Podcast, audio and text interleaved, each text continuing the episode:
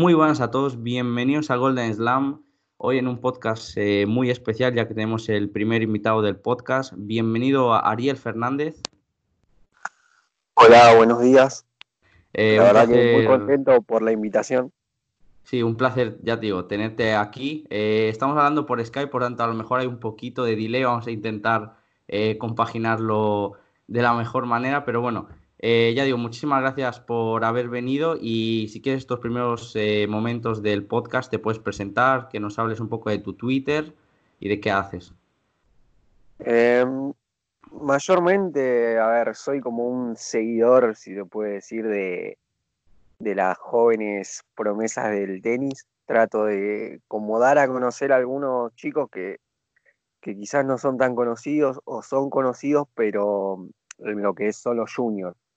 Yo trato muchas veces de hablar del tema de, cuando sacaron su primer punto ATP, o no sé, un partido de Challenger. Sí, una wildcard. Butan en torneos grandes, digamos.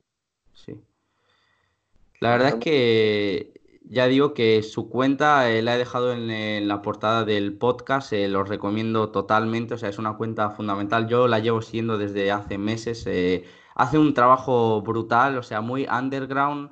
Eh, para aquellos que seguimos como yo, tan, eh, el ATP, niveles como digamos más, lo más mediático, ya cuando te metes en el top 100, donde hay más dinero, tal. O sea, totalmente lo contrario es lo que hace Ariel, o sea, seguir un poco los, eh, las jóvenes promesas desde torneos muy pequeñitos, cuando empiezan a conseguir su primer punto, habla de jugadores de una edad muy temprana y no sé, yo de verdad que le tengo como de las cuentas fundamentales eh, para seguir como fan del tenis.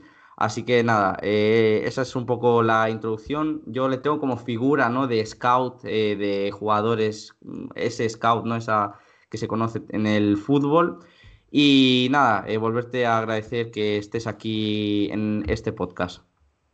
Nada, muchas gracias. La verdad que, que me pone muy contento de que haya gente que, que realmente le importe, o sea, lo que uno hace.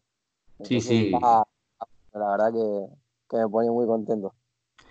Bueno, pues vamos a empezar ya con el primer jugador, quizás eh, el tema más importante del que hablemos aquí. Eh, va a ser de Carlos Alcaraz, eh, joven español, 16 añitos, año 2003, nacido en la localidad de Murcia. Actualmente en la Academia de Rafael Nadal, o sea, casi nada, pero antes estuvo en la Real Academia de Barcelona, la academia donde se disputa el, Conde de Godó, el ATP 500 eh, de Barcelona, un torneo eh, bastante mediático, bastante importante y tiene una escuela, pues digamos, eh, con bastantes jóvenes promesas con nombre y uno de ellos fue Carlos Alcaraz, aunque ahora mismo está en, la academia de Rafael Nadal, como he dicho anteriormente. ¿Qué nos puedes decir de, Carlos? O sea, ¿qué opinas de él?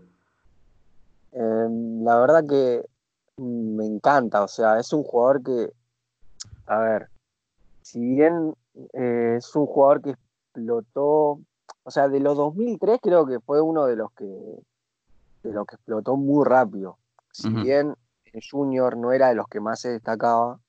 O sea, para mí, de los 2003, creo yo que había otros nombres, como Rune, por ejemplo, eh, Martin Dam, Toby Kodat. Había otros nombres, Luca Nardi. Pero bueno, Carlos supo aprovechar muy bien lo que fue.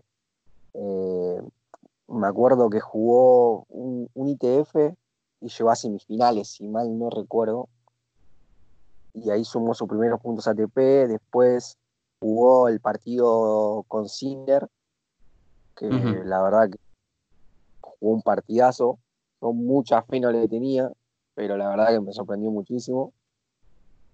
Y después, bueno, fue, fue aprovechando todas sus oportunidades y está perfecto el presente que tiene hoy en día.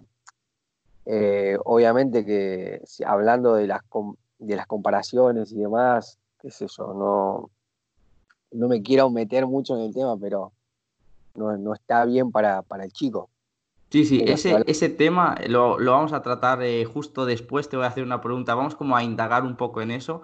Eh, primera cosa que vamos a hablar de, Carlos, em, tú dices, es un jugador buenísimo, o sea, yo cuando le vi en el debut que hizo la semana pasada, incluso ya empezamos a oír de él hablar tanto en, los medios de comunicación en España, ya tuvo varias wildcards de muchos torneos, o sea, ya empezando como torneos Challenger, pero es que ahora ya se le conoce un poco como mundialmente, ¿no? Ya se ha hecho un nombre, pero es que repetimos, tiene 16 años, hay que tener mucha paciencia porque eh, ahora tú nos hablarás de otros nombres que te voy a decir yo, de que realmente empezaron con esta edad, por así decirlo, y al final se quedaron en nada, pero siguiendo con analizando a Carlos, es que vamos a tengo aquí el balance de resultados de este año, 10 victorias, 0 derrotas en pista hard eh, torneos ITF, es decir, pista dura. Eh, y en tierra batida, en arcilla, tiene cinco victorias, eh, dos derrotas, o sea, dos torneos ITF, una final, o sea, dos torneos ITF en pista dura, una final ITF en arcilla y luego 16 avos en un ATP 500 de Río de Janeiro, donde ganó a Albert Ramos Viñolas y perdió contra el argentino Coria. O sea, ¿Es un jugador, tú qué opinas? ¿Es un jugador que solo se adapta a tierra batida, que se tiene mucho esa idea? ¿O realmente es un jugador tan completo que incluso en pista dura, que no, a lo mejor no es la superficie que mejor se adapta a su juego, pero sigue siendo muy bueno, ¿no? Porque ese 10-0 en ITF nos demuestra que es un jugador completísimo y que se adapta a superficies tanto lentas como rápidas. ¿Qué opinas? Y habría que verlo en Challenger, dura. O sea, porque son temas, si bien no lo, no lo quiero tirar abajo, sino que es diferente. Pero ya demostrar eso en una o sea,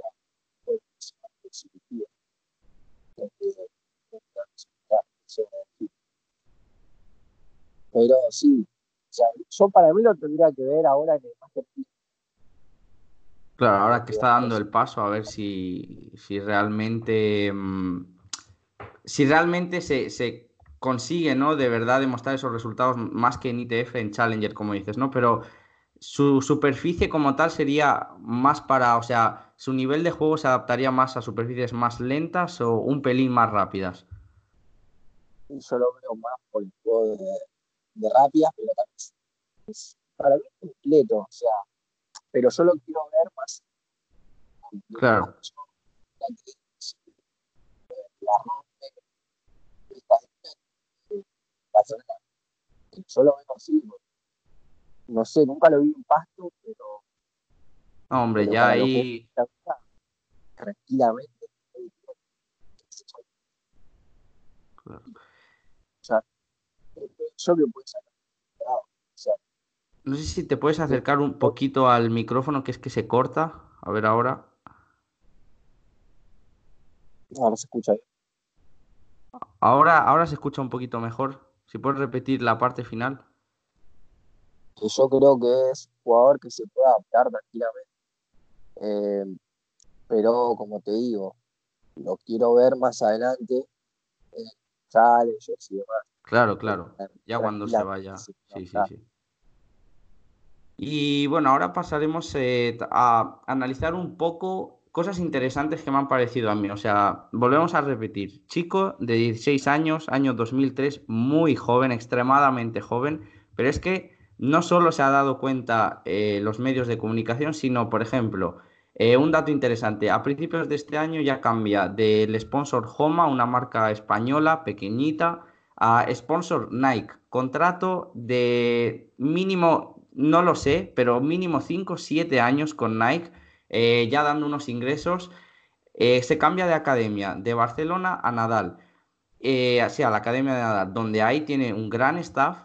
tanto, por ejemplo, Tony Nadal está como, como coach, por así, por así decirlo, pero es que su entrenador, que es que ya tiene entrenador a esta edad, como que le acompaña a cualquier torneo, es Juan Carlos Ferrero, ganador de Roland Garros en 2003, ex entrenador de Alexander Zverev, o sea, qué cambio pasar de Alexander Zverev, top 10 de los últimos dos años, a Carlos Alcaraz. Es decir, yo creo que esa presión que tiene la puede eh, sobrellevar, o sea, la puede controlar porque está muy bien rodeado. O sea, tener a Ferrero, un campeón de Grand Slam, estar en la academia de Nadal, con Tony Nadal por ahí, que Nadal le, le ayude en algún momento, es como una gran, una, ayuda para su carrera, ¿no? O sea, ¿qué, ¿qué te parece todo esto?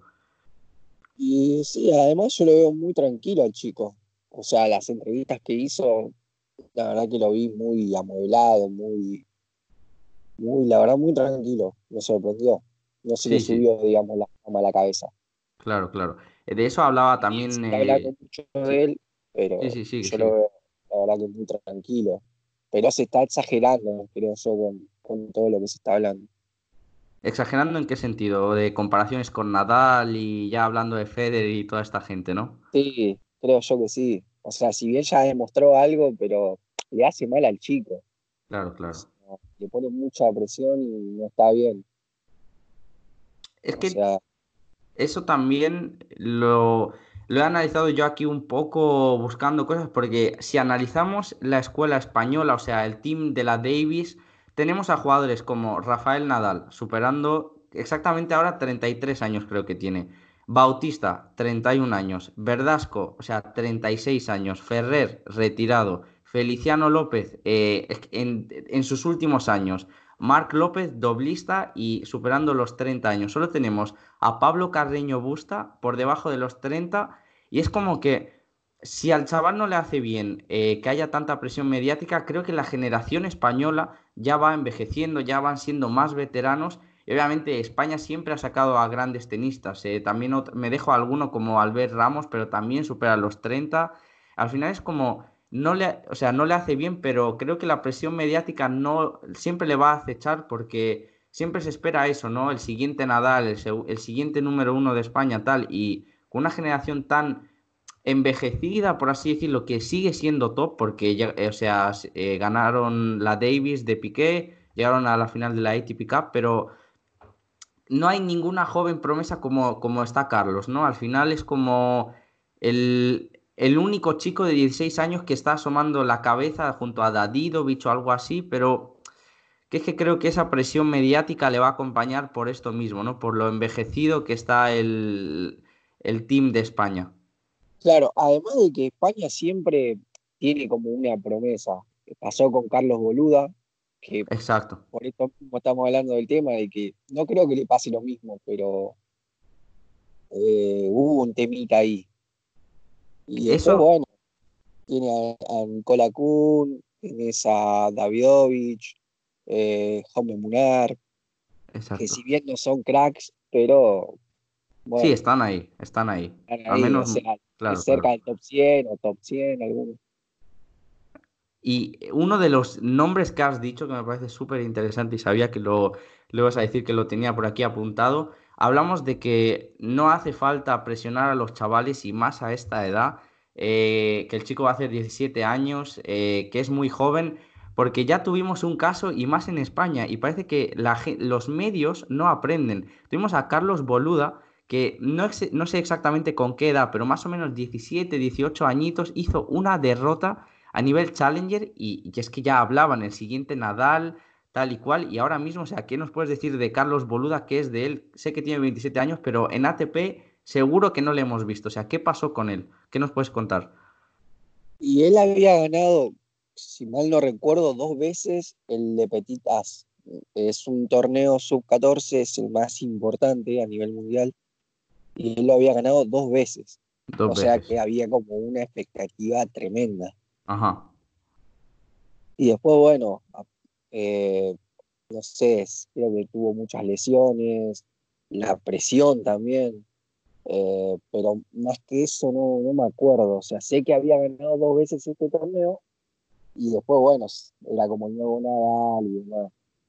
Pero hoy en día creo que está jugando ITF llegó en un momento a estar 300 del mundo, 200, como que parecía que iba a repuntar hace unos años, jugando challengers y demás, y hoy en día sigue en los, ITF, como que nunca terminó de, explotar.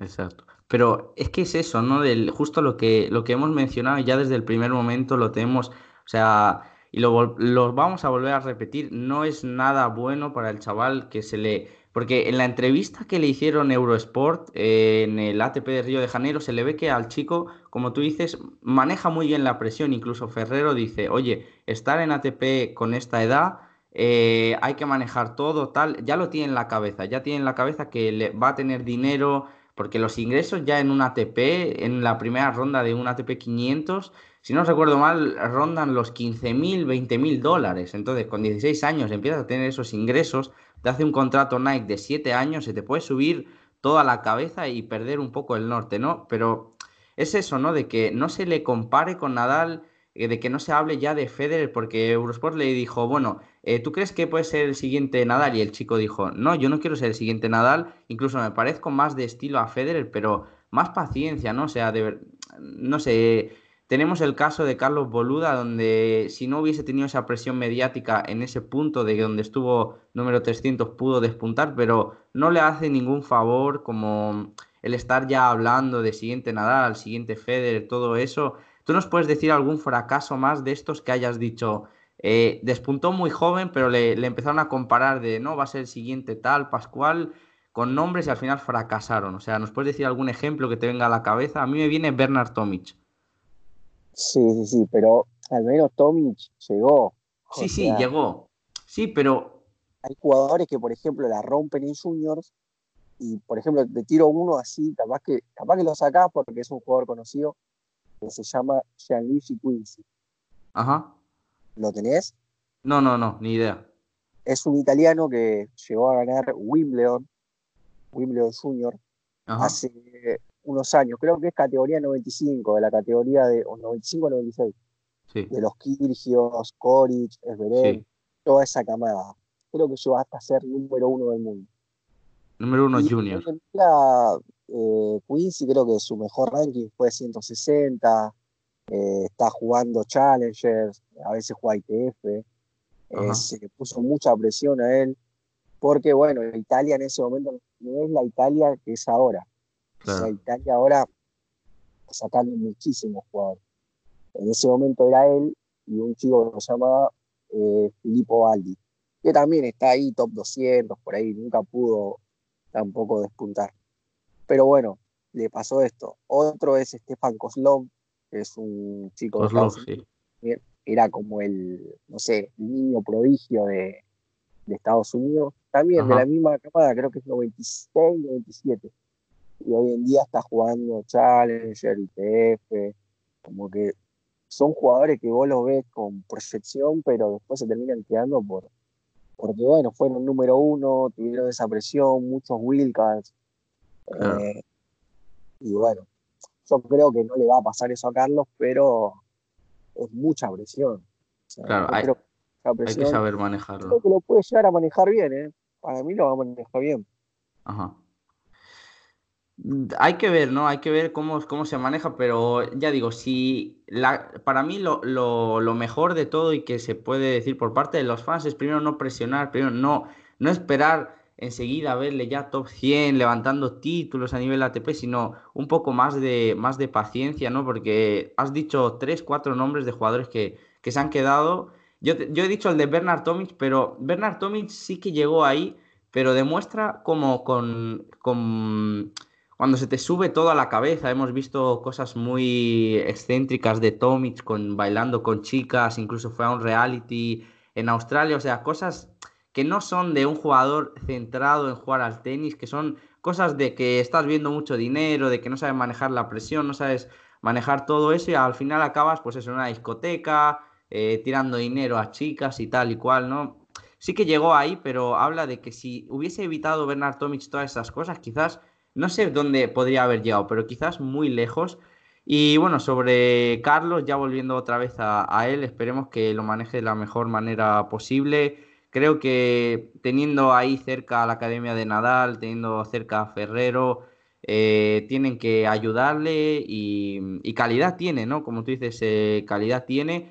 Tú, es, es, difícil, ¿eh? Es difícil, pero ¿qué esperas de ahora que está pegando como el boom? En adelante de Carlos? O sea, ¿esperas que, por ejemplo, uno o dos añitos en Challenger? ¿O crees que es como que se va a comer eh, los torneos Challenger y le vamos a ver pronto en, ya torneos ATP? Aunque sean bajos, pero ya empezando ahí, ¿cuándo crees que puede dar el paso al top 100? Es muy difícil ¿eh? la pregunta, pero como un poco de predicción, ¿qué esperas tú?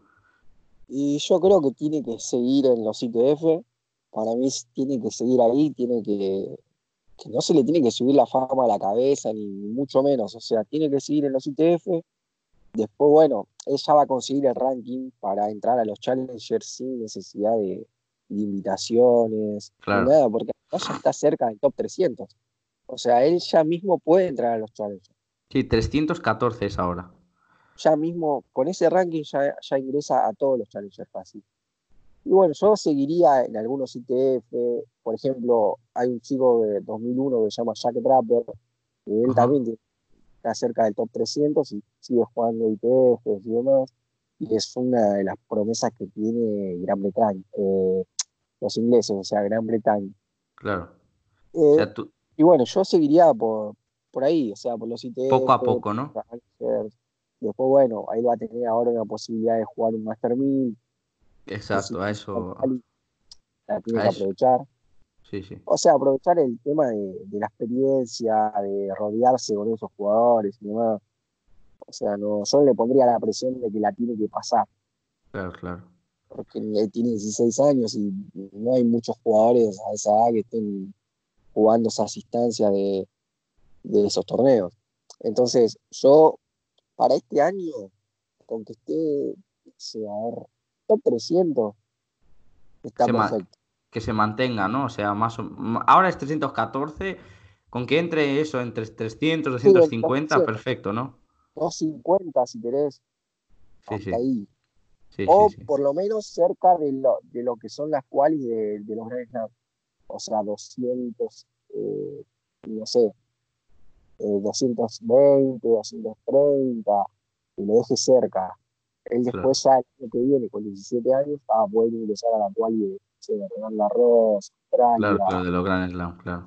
Porque él quería este año llegar a la quali de, de Wimbledon. Ajá. Cosa que lo puede conseguir, eh, tranquilamente. Si gana un Challenger. Sí, sí, está claro. Así que, pero no sé, yo creo que es mucha presión para un tiro meterle esa presión de llegar a, a la cual de Wimbledon, no, no, por, no por una invitación, sino por mérito propio. Pero, no sé, yo como te digo, lo veo, pero top 300. Claro. Eh, muy, muy interesante todo esto sobre, sobre Carlos. Yo lo que creo es que sí que, por ejemplo, uno de los datos que tengo aquí, esta semana o no sé si es esta semana o la que viene, no lo tengo exactamente apuntado, pero sé que va a disputar el ITF en Murcia, es de donde es él, y luego de ahí tiene una wildcard en el Master 1000 de, Indian Wells. Lo que, lo que tú dices es un poco, o sea, lo que yo quiero transmitir es, eh, dime, dime. ¿Que Indian Wells también va a jugar? Eh, creo que tiene wildcard, pero para la quali solo. Que yo sepa, tenía en, Miami por el tema de, de ING. Ah, puede, puede ser que sea en Miami, no sé. Yo tengo mm, Puede ser, seguramente yo tenga aquí mal el dato, que sea en el Master 1000 de Miami la quali, ¿no? O sea, ¿te refieres? Sí, sí, la quali de Miami. vale, vale, vale. Claro, claro.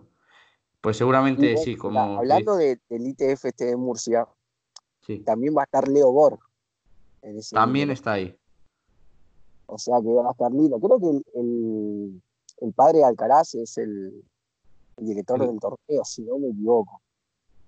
Mm, yo eso ni idea, pero sí puede ser, puede ser y va a ser interesante. Además, otro nombre que has dicho que, que luego hablaremos de él. Pero ¿tú cómo crees que un jugador de 16 años, por ejemplo, tú te vas ahora a jugar ese torneo en ITF, lo lleva su padre, es decir, pero ¿crees que puede ya sufrir como cierta desmotivación?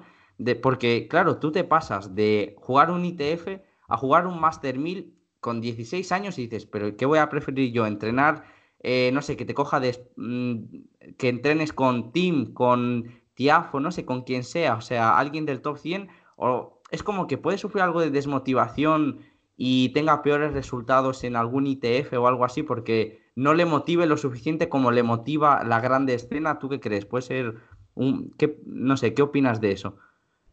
Y algún bajón puede tener, pero yo creo que no, no sé, o sea, él hace nada estaba jugando ITF, así que él puede seguir en lo mismo. Además es un ITF de los grandes, o sea, creo que te da 20 puntos y son 20 puntos, la verdad que importantísimos. Con esos 20 puntos se mete top 300 tranquilamente. Claro. Entonces yo creo que él se lo tiene que tomar en serio. Después, bueno, si él gana ese torneo, llega lejos, después va a tener la chance nomás Fermín, eh, va a seguir jugando Challengers y demás, porque no creo que siga jugando más IT. Así que con el ranking que tiene no lo veo. Pero yo seguiría jugando IT, seguiría sumando más partidos ganados y demás para sumar confianza. Claro. Sí, pues eh, lo dicho, ¿no? Un poco ya para terminar con, Carlos Alcaraz, que llevamos un, buen rato. Cuando yo traigo al podcast a, un... Yo te llamo experto, aunque digamos no te dediques profesionalmente a esto, pero que ya conoces mucho a esto, a estas jóvenes promesas.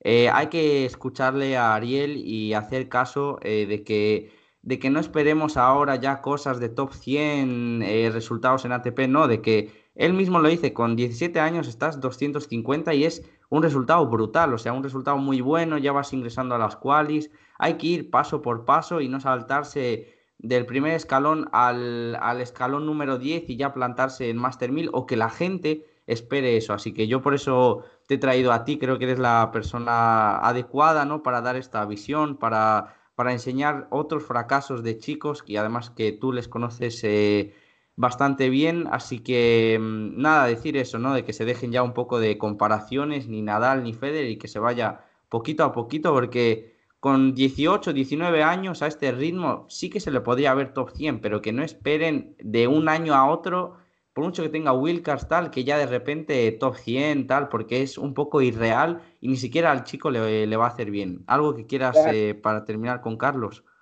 Además, si lo comparamos, por ejemplo, con Sinner, Sinner el año pasado, recién con 17 años, o sea, empezó a, a, Carlos, con mejor ranking, va, a esta edad tiene muchísimo mejor ranking de lo que tenía Sinner con 16 años. O sea, 16 años, Sinner no, era ni, siquiera de los mejores de su país. O sea, no, para mí no, o sea, lo que era 2001 de los chicos de Italia no, no figuraba. Yo creo que la gran mayoría lo conocí el año pasado. Sí, sí, sí. Solo tenía, y a mí me gusta seguir a los chicos italianos y demás, no lo tenía. Él empezó a pintar en un, en un Challenger, creo que en el Challenger de Bergamo, ganó ahí el Challenger ese y ahí como que se empezó a hablar más de él. Pero antes de eso te puedo asegurar de que nadie, pero nadie, ¿eh? hablaba de él. Sí, sí, sí. De un día para el otro. Claro. Pues eh, sí, dime, si quieres acabar ya con Carlos. Un año. Pero bueno, tuvo que ganar muchísimos partidos, varios challenges. Así que, además de, las invitaciones que él tuvo, o sea, tuvo muchísimas invitaciones. Así que no, no sé, yo te puedo decir de que, de que no sé, de que este año no, no lo veo a top 100. O sea, el sí, sí, exacto no sé, él tranquilamente a los 18 puede llegar, pero no lo pondría, no le pondría esa presión de que, bueno, ah, ahora que estás jugando un ATP 500, de año tenés que llegar. No, no, porque es muy chico. Si lo comparás con otros chicos de 2003, está muy adelantado, muy adelantado, Carlos. Exacto. Ni siquiera un 2002 ahí en el top 100 pues hay que quedarse con eso, ¿no? Con lo último que ha dicho. Eh, está haciendo progresos que ni siquiera Yannick Sinner, que ya le estamos viendo en torneos ATP y que otros que nos ha dicho eh, les está superando, así que tener paciencia, no esperar cosas de, de la nada, así que terminamos con Carlos, le deseamos lo mejor, ¿no? Y seguro que nos depara grandes cosas. Yo tuve ese feeling especial al verle contra Ramos, de verdad un auténtico partidazo. Esperemos que lo maneje bien, que seguro que está muy bien rodeado, que ya lo hemos dicho. Y poco más, ¿no? Vamos a pasar con el siguiente nombre, otro chico que yo conocí gracias a, ti, a tu Twitter, Brandon Nakashima. Eh, debut en Delray Beach, 18 años. Eh, ganó a Vesely, a Cameron Norrie, llegó a cuartos de final de un ATP 250, debut en ATP. ¿Qué nos puedes comentar de Brandon Nakashima? Y Brandon es un jugador que ya hace rato que, viene, que se viene hablando. Si bien el año pasado empezó a jugar Challenger, y lo hizo de una gran manera porque los primeros Challenger que jugó metió cuarto de final, eh, ganó uno o dos partidos y ahí se fue metiendo. Eh, nada, la verdad que en, lo que Juniors también viene ya hace rato haciendo las cosas bien, fue top 10. Eh, creo que llegó, si mal no me equivoco, en 2018 a jugar la final del Master, si no me equivoco, o estuvo ahí. Y bueno, nada, la verdad que viene muy bien. Es un jugador que tiene todos los golpes. O sea, de revés, de derecha, se mueve muy bien. Eh, es un jugador que vengo siguiendo hace rato. Después lo que son los resultados de este año, la verdad que no me sorprende. Ya el año, el año pasado ya lo demostró ganándole a algún top 100, después jugó una exhibición en verano, en lo que es verano de Argentina, acá en lo que sería en diciembre. Jugó creo que un, torneo en Hawái, ganándole a Taylor Fritz. Eh, había perdido ahí nomás, pero por nada con San Querry. Y bueno, y este año ya, ya demostró de que está como para competir eh, de igual a igual a cualquiera.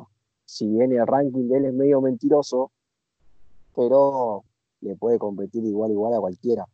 No me sorprendió para nada que le gane a Cameron Norrie, por ejemplo, que es un jugador que a mí me gusta, pero que es muy irregular. y tampoco a, a Eseli porque venía de ser campeón en, en Pune y ya venía con un desgaste. Exacto. Pero nada, la verdad que es un jugador que, por ejemplo, hace poquito firmó contrato con, con una empresa que, por ejemplo, maneja Dimitrov, o sea que ya, ya viene con... Con, sponsors.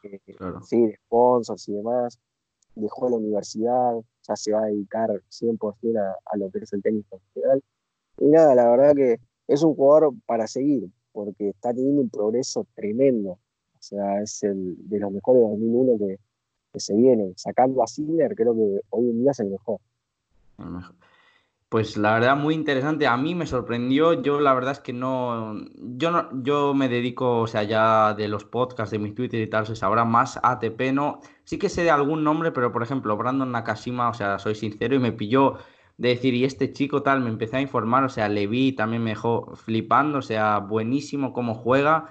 Eh, luego vi declaraciones de Tiafo diciendo que tenían que seguir a este chico, que era muy bueno, lo que tú has comentado de contra Taylor Fritz.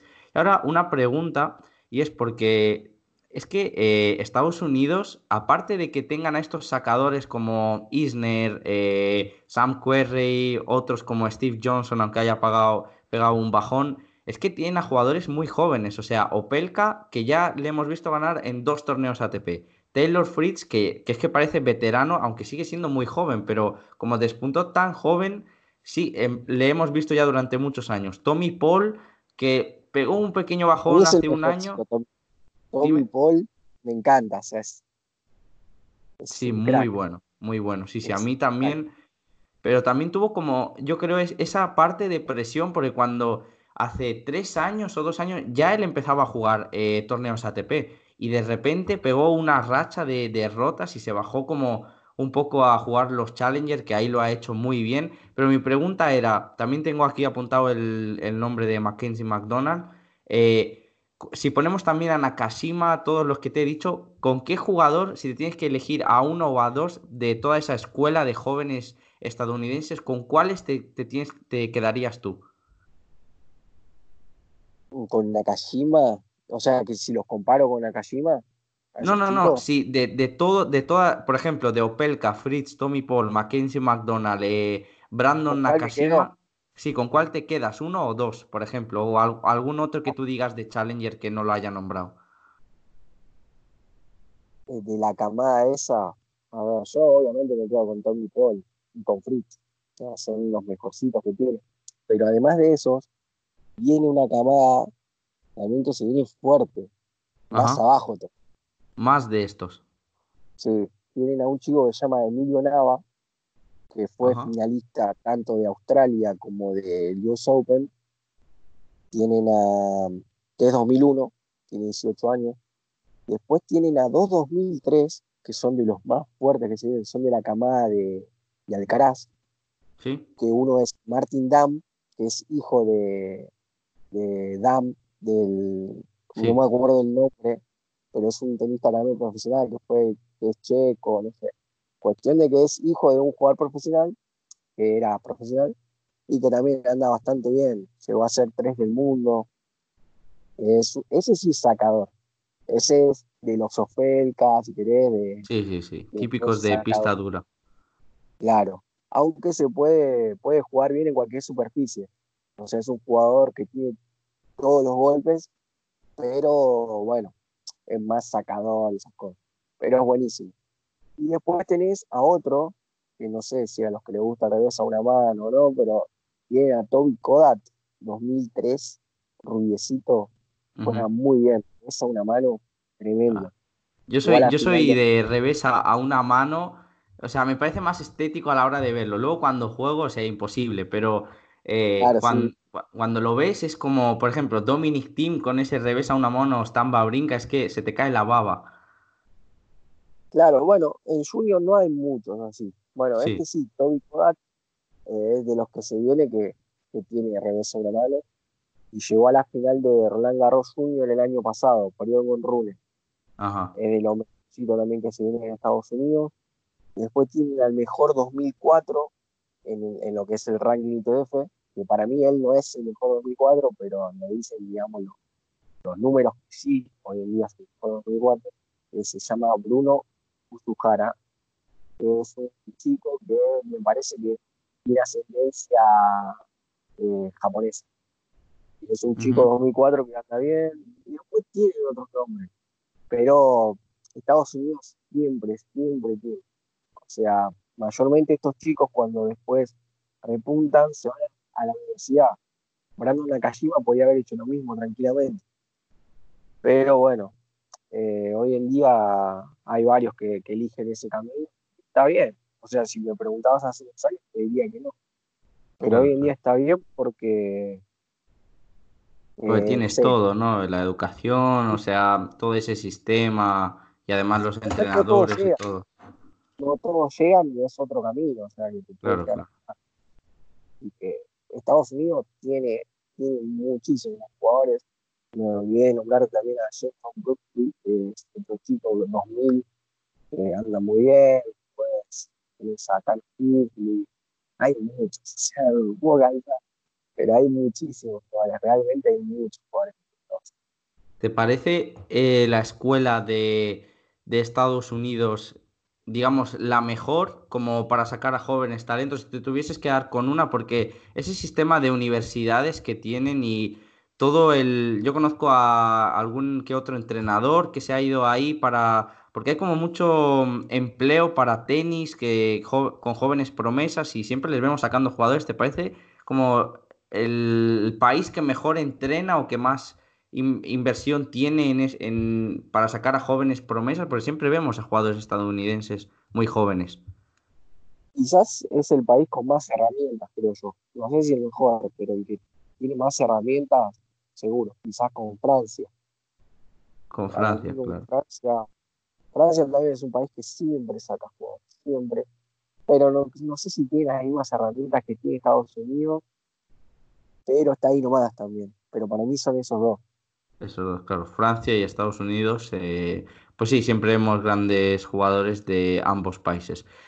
Pasamos ahora a otros nombres, esto ya hablaremos un poco así por encima, porque el tema era Carlos Alcaraz, también Brandon Nakashima, y mm, y pasamos a Lorenzo Musetti, eh, otro jugador que yo te he visto escribir mucho sobre él, eh, joven italiano, si no recuerdo mal, del año de Carlos Alcaraz, o a lo mejor me equivoco, pero bueno, debutó este año, esta semana. Dime, 2002. Sí. 2002, entonces, vale. Y debutó esta semana en, en Dubai contra Rublev, un ATP 500 pero también pusiste que ya tenía Wilcards y tal. ¿Qué nos puedes decir de Lorenzo Musetti? ¿Qué se espera de él? Y bueno, Musetti ganó el año pasado el, el Abierto de Australia, o sea que ya venía de, hacer grandes cosas. Eh, fue número uno del mundo junior. Em, bueno, jugó ya un, Master 1000 como el de Roma, jugó la quali, jugó, si no me equivoco, bueno, jugó también la quali de Australia, al haber ganado eh, en Junior, le dieron un wildcard para que juegue la clasificación y llegó, si no me equivoco, hasta la última ronda o perdió en segunda, no me acuerdo, pero ganó algún partido. Sí. Y sí, le ganó Mario Scupin, que es un top 100. Le ganó a un israelí que no me acuerdo cómo se llama, que es el israelí este que pierde siempre casi, no me acuerdo cómo se llama, a mí algo así. Le ganó a esos dos. Y bueno, llegó hasta, hasta la última ronda de clasificación. Y ahora le dieron un wildcard para jugar eh, la TP de Dubái donde pasó la clasificación y bueno, con Rublev. Pero es un jugador estéticamente para ver es buenísimo. O sea, muy bueno. Eh, no sé, o sea, es muy diferente al juego de Sinner, por ejemplo. Si vos los mirás, para mí estéticamente es mejor ver a Musetti que a Sinner. Obviamente que Sinner tiene otra mentalidad. Eh, es y ha crecido algo más. Claro, si bien es un año más grande, eh, tiene otra experiencia, eh, sabe manejar mejor el tema de la presión, es otra cosa. Musetti como que vos le podés ver que le puede ganar a cualquiera, pero también perder con cualquiera. Musetti es muy irregular. también un poco de, esa edad, ¿no? Hasta que pegue el, el subidón ya de que ahora vaya ganando experiencia y tal, pero tiene calidad el chaval, por lo que yo he ido leyendo, por lo que vi contra Rublev, muy estético, juega muy bien. Ah, nombre para apuntar. Sí, sin duda. De la que es la camada 2002, hoy es el mejorcito.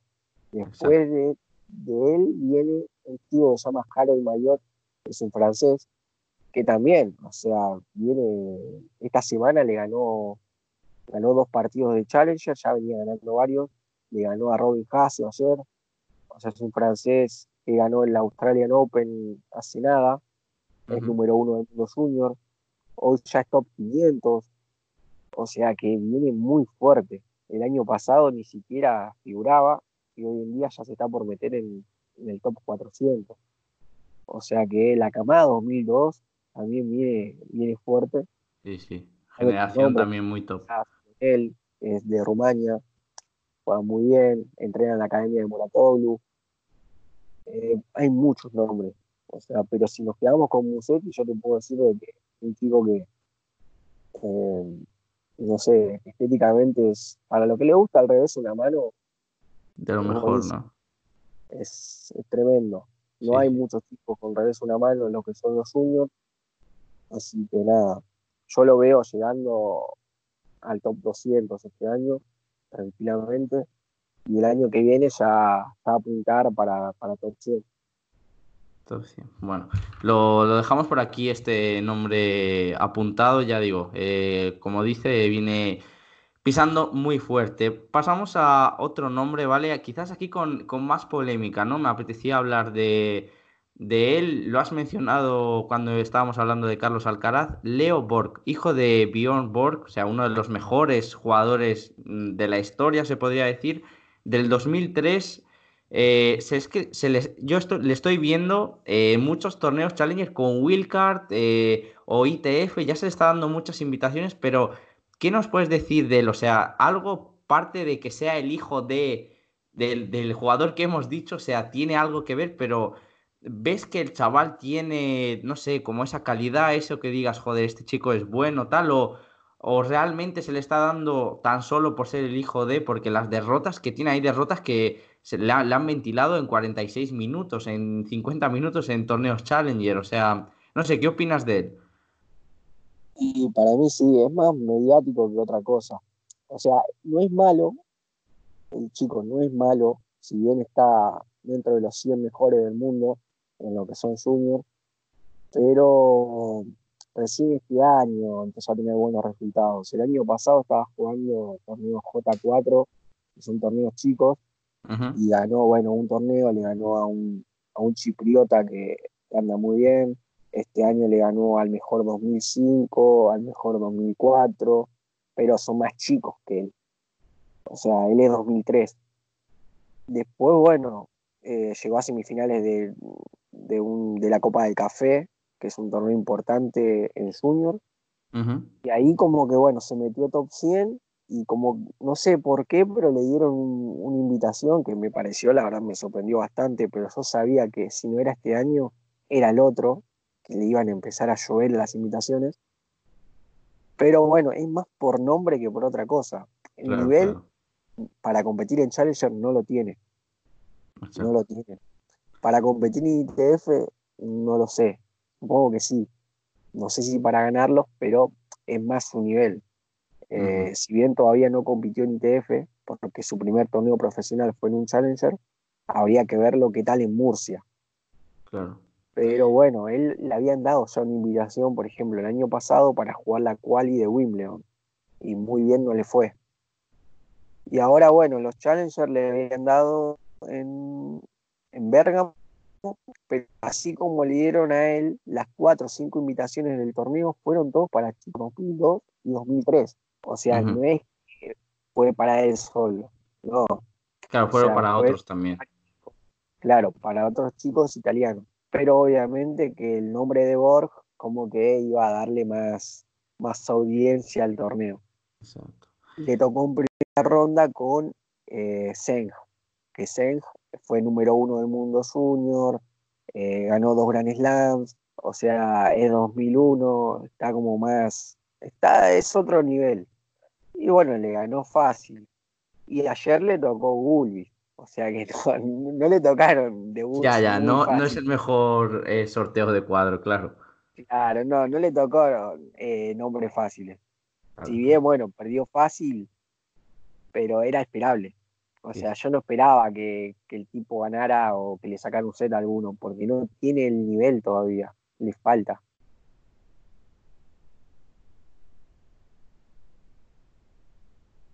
apuntado, ¿no? Yo te lo traía porque obviamente tú le conoces. Sí, dime. No, porque tiene que aspirar a eso, a jugar cuadro de Gran Slam, a seguir compitiendo en lo que son los juniors. O sea, para mí no, está como para seguir compitiendo en Challenger. Y los que hacen eso, o sea, de llamarlo y de, invitarlo a los torneos es por, por audiencia más que nada, por marketing. O sea, no lo hacen por el nivel del chico. Exacto. También, como hemos dicho, ¿no? Por ser el hijo de Björn Borg, pues, pues es lo que, lo que conlleva, obviamente, él es bueno, pero lo que leí, ¿no? Y por lo que se ha montado la polémica, o sea, si no está dando ese nivel, le siguen dando invitaciones, si en vez de Leo Borg se llama Leo, mm, no sé, Martín, y no es el hijo de, seguramente, o sea, seguramente no, no le, no le darían estas invitaciones, ¿no? Por asomo, porque ni siquiera está entre los mejores de 2003 de su camada. O sea, imagínate que Alcaraz es, del mismo año y vos fijate dónde está Alcaraz. Claro. O sea, si lo comparás con Borg, está a años luz. Hay un mundo, hay un mundo entre los dos, está claro. Claro, más que nada por nivel. O sea, porque Borg no, no, tiene todavía ese nivel como para competir en Challenger. O sea, pasa lo mismo eh, con Jorge Rune otro 2003, que no sé si lo escuchaste hablar, que también es un jugador que se está hablando muchísimo. Me suena, me suena algo más, pero vamos, eh, síguenos hablando de él. Fue campeón de Roland Garros el año pasado y no sé, ya recibió invitaciones este año para Challenger. Eh, bueno, le van a dar un, un para jugar el Challenger de, de Marbella, ahí en España es 2003 también. Le dieron este año también un wildcard para jugar la clasificación del ATP 250 de Oakland. O sea que, y no demostró todavía algo como que vos digas, este chico se lo merece. Claro, claro. Yo se la por ejemplo, Alcaraz sí, pero hay que... Sí, Alcaraz obviamente, y cuando le han dado la invitación ya ganó a Albert Ramos, o sea, ganarle a Albert Ramos en Arcilla y todas las invitaciones la está aprovechando, está claro. Claro, y este chico, si bien ganó algún partido de Challenger, creo que ganó uno o dos, como mucho, pero no le ganó a jugadores de nivel. Claro. Pero, bueno, él tiene a Moratoglu atrás, o sea, es como la nueva carita de, la academia de, de y demás, entonces como que es otra cosa, es otro el, peso que tiene atrás. Pues bueno, veremos a ver qué tal, cómo va aprovechando a lo largo de la temporada eso, ¿no? Pero pues bueno, eh, como tú dices, debería seguir tu consejo y seguir eh, torneos junior en vez de meterse, como hemos dicho, seguir paso por paso, porque quién sabe, o sea, hablamos de chicos de 16 años y que obviamente esperan de ellos ya eh, que sea el siguiente Bjorn Borg. Obviamente a lo mejor no es como su padre, pero quién sabe, a lo mejor el chico con dentro de cuatro años consigue meterse top 150, 200, algo así. No es un mal resultado, hay que ser más pacientes y sobre todo no mm, eh, la presión mediática de verdad que es como muy eh, nociva, muy enfermiza, porque se espera que, de repente enseguida tengamos a Djokovic, Federer, Nadal y no nos damos cuenta que, que, son únicos y seguramente irrepetibles y que generaciones así quizás no tengamos en 20 años un Big Four como el que hemos tenido, ¿no? Pero bueno. Otro nombre que tengo para no desviarnos mucho del tema, porque podríamos tirarnos ocho horas hablando ¿no? del top four y todo eso. Eh, algo que nos quieras decir de Yannick Sinner, que lo has mencionado durante el podcast y bueno, eh, obviamente siguiendo un poco el ATP ya viene dejando resultados buenísimos. Eh, ¿Algo que quieras añadir sobre Sinner? ¿Qué opinas de él? Y la verdad es un jugador que la primera vez que lo vi fue hace un año en el Challenger de Bergamo, que lo ganó. Y nada, la verdad que me volvió loco. No, es un jugadorazo. Eh, aprovechó muy bien las invitaciones que tuvo. Si bien Italia últimamente está sacando muchos torneos, tanto ITF, Challenger, tiene, bueno, el Master 1000 de Roma. Sí. Pero bueno, el chico lo supo aprovechar muy bien. En Roma ganó su primer, eh, su primer eh, partido de Master 1000. Ya ha ganado partidos ATP. Sí, ya le ganó a Gofan, que es top 10, primera victoria contra un top 10. Lo hizo en Rotterdam. hace poco, sí. Le ganó a Gofam. O sea que viene bastante bien. O sea, yo últimamente ya ni lo sigo por un tema de que ya lo seguía en, los Challenger y como que ya no me sorprende para nada lo que está haciendo. Le veo un techo muy alto, la verdad. Sí, hay, eh, hay grandes expectativas con él. También eh, leía a McEnroe diciendo que, bueno, que no había visto un talento así, o por ejemplo Federer, que, bueno, le digo como un consejo, ¿no? Diciendo, pero cuando le ves jugar a Sinner es como, es tan ofensivo que es que parece que quiere romper la bola en cada golpe. Es como que quiere reventar la bola. Y Federer le dijo un poco, ¿no? Como que, que tenía que controlar eso, que no hace falta eh, romper la bola, ser lo máximo ofensivo, sino que hay que ir con más calma y tal. Pero el chaval lo que es indudable es que tiene una calidad inmensa. Sí, sí, sin dudas. Ahora está bueno con Piatti, que es era el entrenador de, de Raonic, por ejemplo, de, de Koric. Creo que ahora está con Sharapova también. O sea que está bien rodeado, digamos. sí, ya tiene un staff potente. Sí, hoy en día sí. Ah, eh, si no mal no recuerdo, el año pasado, a fines del año pasado, firmó con Nike. sí, también otro, otro de Nike, exactamente. Así que bueno, los sponsors y esas cosas le van a llover. Sí, obvio. Pero bueno, sí, yo le veo mucho potencial, le veo, le veo pasta para llegar al, top, al top 10 sin dudas. sí, veremos, veremos cuando da, da ese pasito, pero obviamente si ya viene pegándole duro con, la edad que tiene ganando a top tens, pues eh, bueno, a Gofan por ahora, pero, pero, es muy bueno, ¿no? Ya ganó en el torneo este de que se hace de la Next Gen en, en Milán, o sea, lo ganó el año pasado y creo que no le tosió ninguno, o sea, jugadorazo, Yannick Sinner, aunque ya digo, eh, hay otros nombres más interesantes de abajo que apuntar porque a Yannick Sinner ya le tenemos en el top 100 y ya le tenemos... Eh, casi en cada torneo ATP 250 se apuntará y, le veremos pues eh, pronto. Claro, ya, él ya le da el ranking para jugar cualquier torneo, básicamente. Claro, claro. O sea, es que ya está dentro del top 100, lo que digo. Sí, o sea, después, bueno, de la camada de él tenés, tenés lindos nombres como, por ejemplo, Jonas Forestek, campeón de US Open. Es un checo que viene muy bien.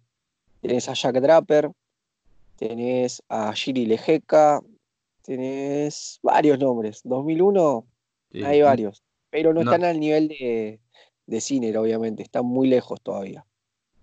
Sí, obvio, pero tampoco es tan fácil con esa edad ya, es decir, que no, no quiere decir que si todos estos chicos que los has dicho que son brutales, cuando escuche la gente del podcast hay que avisar que se lleven un cuaderno para apuntar cada nombre que dices, porque seguro que son perlas, eh, jugadores brutales.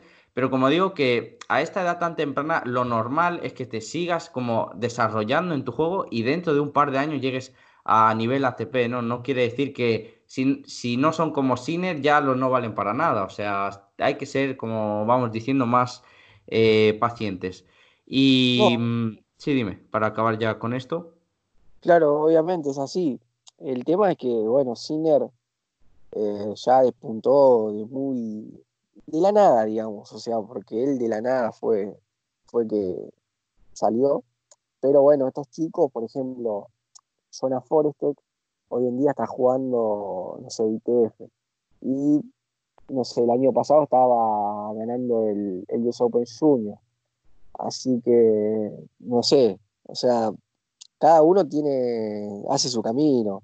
Hay algunos Sí, que sí. de la edad de senior que están jugando ITF, algunos Challenger, pero bueno, no sé, yo sí te lo puedo comparar en el sentido de que Forestek, por ejemplo, va a jugar la Copa Davis ahora, con 18 años. Ya la jugó el año pasado igual.